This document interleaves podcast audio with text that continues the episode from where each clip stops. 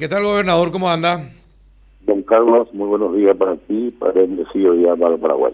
A ver, eh, gente de tu entorno se vacunó en presidente Franco eh, por orden tuya. Bueno, me extraña la noticia. Eh, nosotros ayer tuvimos cuatro jornadas de, vacunación. Una en la gobernación del Alto Paraná, que yo acompañé a primera hora. Otro en la ciudad de Minaguazú, otro en Franco y otro en Hernandarias. La Universidad Privada del Este, sede Franco, suele prestar sus instalaciones para varios eventos, inclusive para elecciones internas liberales, internas coloradas. Y en este momento también se usó atendiendo que hay una facultad de medicina para el tema de la vacunación. Bajo ningún punto de vista, en ningún momento yo he dicho que ninguna persona llegada a mi entorno se vacune. más, si es que tuviera alguna intención o mala fe, buscaría vacunarme a mí, a mi familia, a mi entorno. Mi padre, 87 años, estaba esperando, está esperando ser vacunado también, que estaba acá por la ciudad de Presidente Franco en la casa de mi hermano, esperando que coincida la parte final del número de dígitos de la cédula para poder vacunarse. Entonces, ningún familiar mío, nadie en mi entorno personal, la universidad tiene cinco sedes y dos colegios en Alto Paraná eh, yo estoy, soy vicerrector de en permiso de la universidad y bueno, lastimosamente ocurrió este problema que nosotros no tenemos absolutamente nada que ver y mucho menos el gobernador. Ahora, pero le culparon directamente a usted que eh, incluso de la universidad donde usted es vicerrector también algunas algunas personas fueron vacunadas que no tenían la edad eh, para, para, para la vacunación del día de ayer. Eh, usted sabe que hasta al director, al director del hospital de Franco le cambiaron por ese motivo. Efectivamente, me parece muy bien. Vuelvo a repetirte. Eh, cinco sedes tenemos en Alto Paraná, 14 mil estudiantes de dos colegios, ¿verdad? Y te parece, sabiendo de que todo el mundo está muriendo, primero, no, no quiero hablar mal de nadie, pero si yo quisiera influenciar, me trataría de poner a mí la dosis y a mi gente, a mi padre de 87 años, a mi hermano, a mi hijo, a mi pareja, ¿no te parece? Y resulta ser que yo no sé cómo se vacuna este señor. Y vuelvo a repetirte, nosotros estábamos en el tema de la vacunación en la gobernación que estábamos haciendo la jornada. Ahora, ¿y la universidad eh, va a tomar alguna medida con aquellos que se avivaron y se vacunaron? Se va a tomar...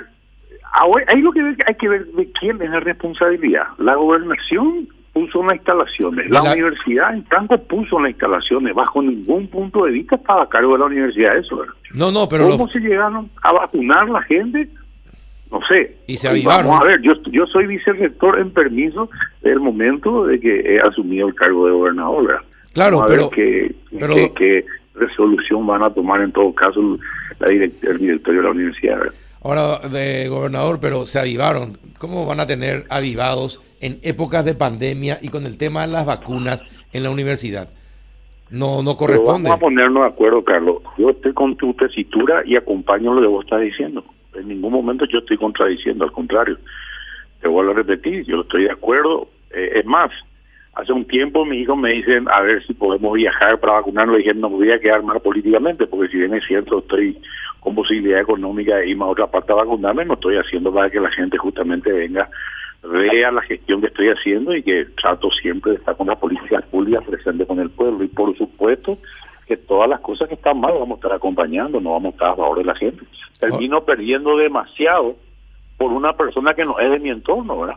Es un decano de las facultades, una de las sedes que tenemos cinco, y vuelvo a repetirte, no hay ningún hijo mío, ninguna pareja mía, ni mi padre que tiene 87 años estaba esperando el número del dígito para vacunar si no se llevaba a vacunar. ¿Y quién es el decano que se vacunó?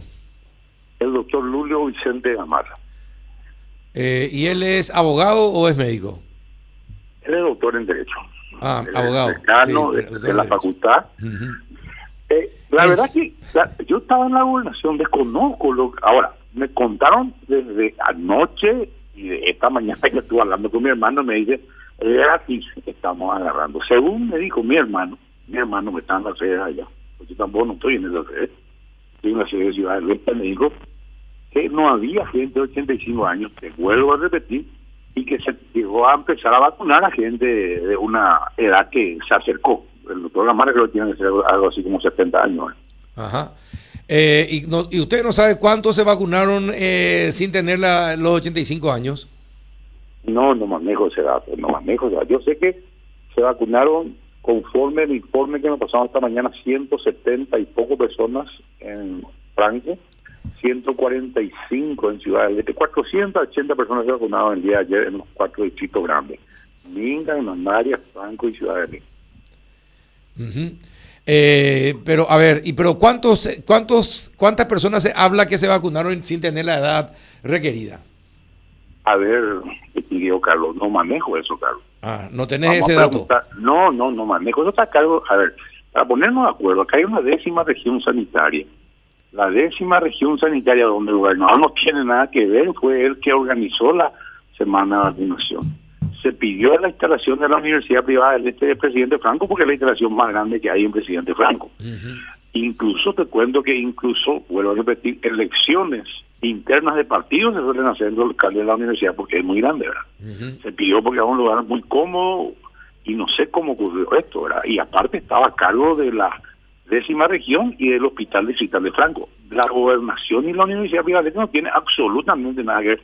Es gente que llegó ahí, no sé cómo se llevaba a vacunar, no tengo la menor idea. Ahora, Lo que hay que hacer un sumario e investigar. Claro, ahora gobernador, si el, el que se vacunó sin tener la edad requerida es nada más y nada menos que un doctor en Derecho. Es el decano en la Facultad de Derecho. Eh, es la universidad que enseña la importancia del respeto y el acatamiento de las leyes. Estudia las leyes. Y ese es el que viola una norma. No merece ser decano gobernador. Mira, yo creo que vamos a instruir un sumario, vamos a escuchar a las partes y vamos a quitar una resolución, porque también no puedo agarrar y contarte algo que yo no conozco. Pero sí, nosotros estamos ante cumplimiento estricto de la norma en un momento muy difícil donde la gente está exasperada, la gente está desesperada por medicamentos. ¿Y qué parece? Vamos a pensar, yo soy una persona relativamente con una cierta formación, que voy a terminar haciendo este tipo de hechos que me van a terminar colocando mal ante la sociedad donde tengo una buena gestión como gobernador natural. Juanito, ¿una consulta? Si le puedo preguntar otra, otro aspecto de la historia. Sí, Gobernador, eh, con, todo respeto le hago la siguiente pregunta. Unos seis meses atrás nosotros lo teníamos a usted como uno de los abanderados de, la, ivermectina. Exactamente. Hoy, mes de abril, 14 de abril del 2021, ¿su posición sigue siendo la misma o ha cambiado? ¿Qué me diría? La misma, tenga, solamente la misma. Lastimosamente no estoy pudiendo hacer la campaña. La gobernación del Alto Paraná el año 2020 tuvo un presupuesto de 122 mil millones de guaraníes. Ah, vinieron dos ampliaciones de cerca de 2 millones de dólares. Llegamos a 134 mil. El presupuesto que hoy tiene la gobernación para el 2021 es 110 mil. 24 mil millones de guaraníes que yo te, había destinado, habíamos destinado en la reprogramación a ayuda social y al tema de compras de insumos y medicamentos, hoy día la gobernación no tiene. Entonces, estoy con la idea de seguir con el tema de la ivermectina, pero no tengo presupuesto dentro de la gobernación. Pero usted lo que pretende es hacer una campaña de desparasitación, ¿verdad? Con ese, con ese lema, pero en el fondo su objetivo es seguir dando la idea de que funciona en el caso COVID. Mira, yo voy a, contarte lo que dice el prospecto del medicamento. En todo momento nosotros dimos con médicos. En ningún momento nosotros dimos sin médicos. Uno. Dos, dentro del prospecto del medicamento dice que también desparasita a las personas, que hay varias cuestiones donde termina incluyendo el, remedio y dice también que combate el SARS-2. Así mismo dice la ivermectina. Ahora, ahora ya sale con ese con esa información de que eh, combate el SARS el SARS 2 No, no, no, no, no. Siempre, la parte de indicaciones, todo medicamento que tiene tiene un prospecto, ¿verdad? Sí. Dice para qué sirve, ¿verdad? Ahora, pero el prospecto, claro, ¿eh? la, la ivermectina que se dio, la, la, el prospecto médico decía eso. No, no, está bien. Solamente que el, el prospecto ya se hace ahora de acuerdo al uso que se le da contra el SARS-2, ¿verdad? No, no, no, no, no, pero también antes, cuando habíamos comenzado, ya tenía el mismo prospecto. No, no, no, no estamos mintiendo. Pero qué raro, pero si no, no, existía el SAR 2 antes del, de, marzo del año pasado. No, existía, creo que están ustedes equivocados. no, el SAR 2, el SAR 2 aparece en octubre del año del año del 2019 por el Japón, China. El, el COVID-19 no existía. Es más, ustedes se van y van a comprar estos pulverizadores ambientes y van a darse cuenta que algunos dice combate el SAR-2. Les comento porque no sabía y me llamó la atención, no de ahora, de hace un buen tiempo. Bueno, está bien. ¿Alguna consulta más? No, no, no.